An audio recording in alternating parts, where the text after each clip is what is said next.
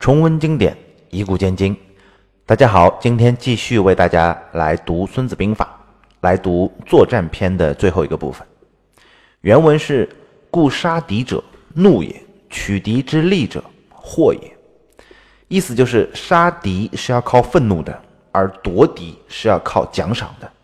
军队开出去，必须给一个士兵杀敌的理由，让每一个人都能成为激情杀人的亡命徒。这就需要利用人的感情。有两种感情可以让人忘记生命的危险：一是愤怒，怒气上来就什么都会不管不顾；二就是贪婪，人为财死，鸟为食亡。我们先来说愤怒。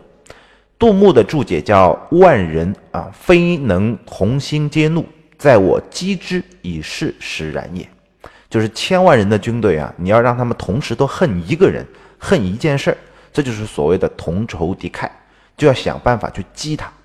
最典型的战例呢，就是燕国去攻打齐国，围了即墨这个地方，而田丹呢，这个时候是齐国的将军，负责守城。当时燕军把齐军的俘虏啊鼻子都给割了，齐国人非常的愤怒，于是更加坚定的去守那个即墨的这个城池。田丹就想把这个愤怒放大，化悲愤为力量，然后去突破燕军，去破了围城之围。于是呢，他就派出了间谍到了燕军当中去散布谣言，说齐国人啊最怕燕军掘他们城外的祖坟，如果辱及他们的祖先，那他们肯定会崩溃了，于是肯定会投降，以求燕军来停手。这个时候，燕军就上了钩啊，于是在城外掘祖坟啊，烧死人。齐国人在城墙上看见了，每个人的眼睛都要喷出火来。田丹见士卒这个时候他们的激情已经足以去。做激情杀人这个行为了，于是率军出城作战，齐国人就杀红了眼，大破燕师。毛泽东主席啊，就是把仇恨发挥到极致的大师啊，在解放战争和解放之后的社会主义的改造时期，整个宣传的战略和文化的艺术就是围绕仇恨展开的。仇恨和愤怒不仅仅是军人，而且扩展到了普通民众当中，甚至搞人人过关仇恨考核，每个人必须对于阶级敌人要仇恨起来。要愤怒起来，于是就出现了那个演白毛女的小战士端起枪要来杀黄世仁的那个情况。而演黄世仁的那个人啊，是一个演员，他是据说是葛优的父亲。这样一个深入人心的仇恨的战略，不仅仅国际军队同仇敌忾，敌人的间谍也没有办法渗透到我们的后方来，因为你没有办法去让他自己恨自己嘛。我们再来说赏。曹操的注解叫“君无才，事不来；君无赏，事不往。”我们常说什么部队哈军纪好，有什么什么部队军纪不好。其实军队的纪律好与不好，主要在于主帅的战略目的。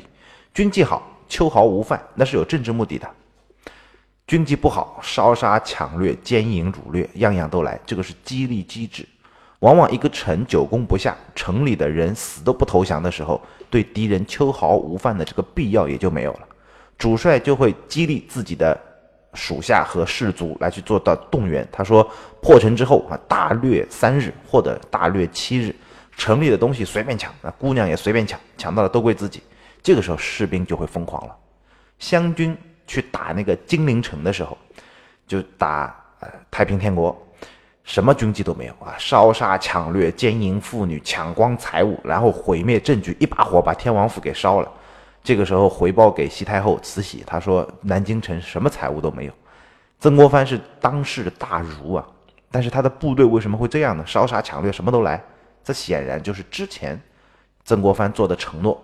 朝廷也没有钱给我们啊，他没有他没有更多的钱让我们来扩充军队来发粮饷军饷，所以我们湖南人民自己自愿来为朝廷打仗。那么打下来了，土地城池归国家所有，那钱财当然就要归兄弟们所有了。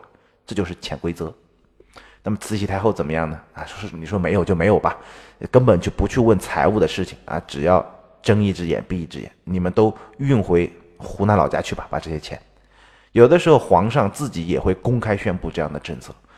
清朝灭掉明朝，攻打四川的时候，清太祖努尔哈赤就下令，他说所得的州县全部归我，土地归我。仓库财货全部赏给士兵，国家所欲为疆土耳的意思。古今的名将啊，都有一个共同点，就是舍得给大家分钱。最典型的就是，凡是抢得敌人或者是民间的财物，全部分给兄弟们，自己分文不取。我只要皇上赏赐给我的，其他的东西抢来的全部归你们。因为他自己不参与分嘛，所以觉得分的不公平的这些人也就没话可说了。这样大家都会愿意跟着他打仗，他的胜仗就会越多，升官就会越快。原文：车战得车十乘以上，赏其先得者，而跟其旌旗啊，车杂而乘之，逐善而养之，是谓胜敌而易强。故兵贵胜不贵久，故知兵之将，生民之司命，国家安危之主也。意思就是车战得车十乘以上，赏其先得。为什么呢？要缴获俘虏嘛。对方要十辆战车，十乘嘛就十辆战车。我们知道一辆车的编制是七十五个人，按照正车之法，五个车为一个队。这时候呢，就设一个管理的人叫仆射啊，设仆射这个职务一个人。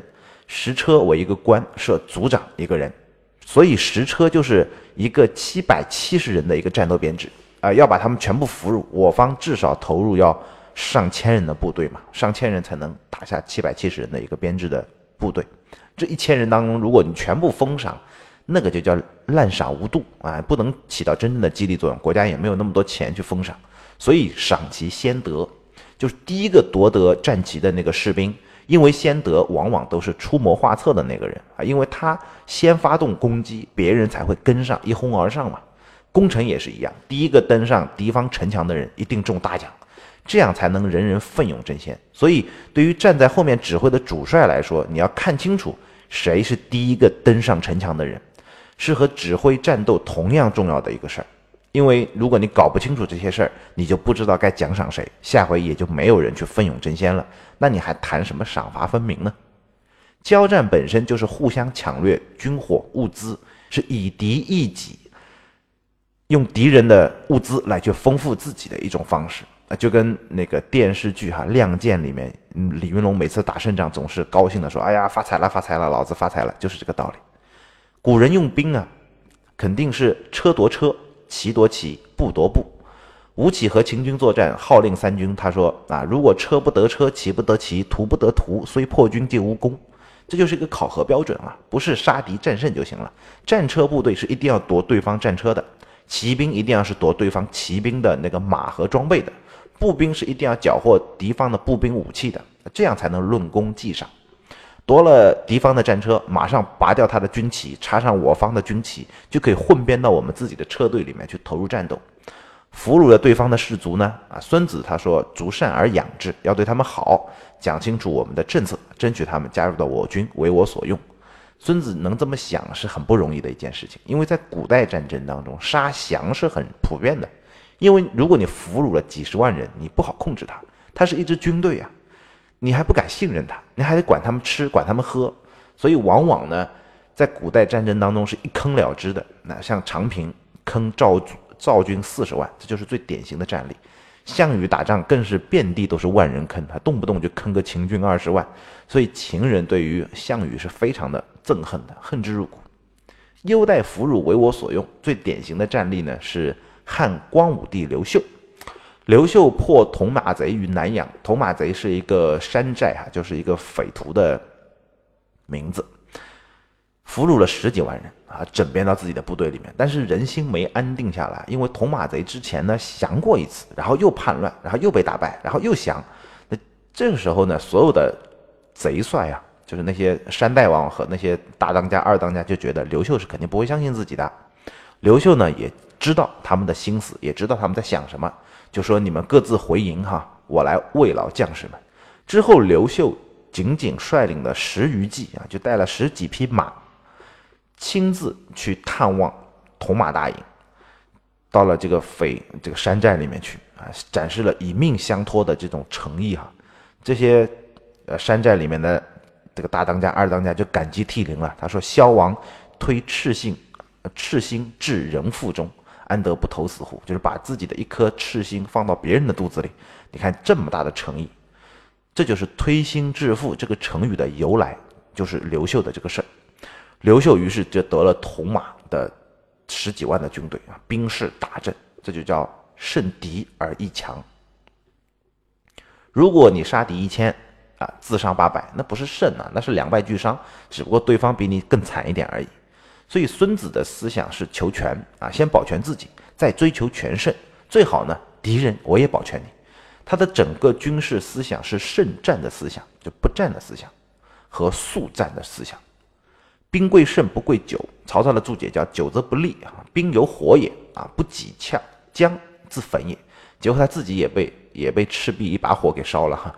故知兵之将，生民之司命，国家安危之主也。司命是天上管人命生死的这个星宿，大将就是管着人民的生死寿命的这个职务的这个人。长平之战，你看赵国如果有廉颇做司命的话，大家的命都还在。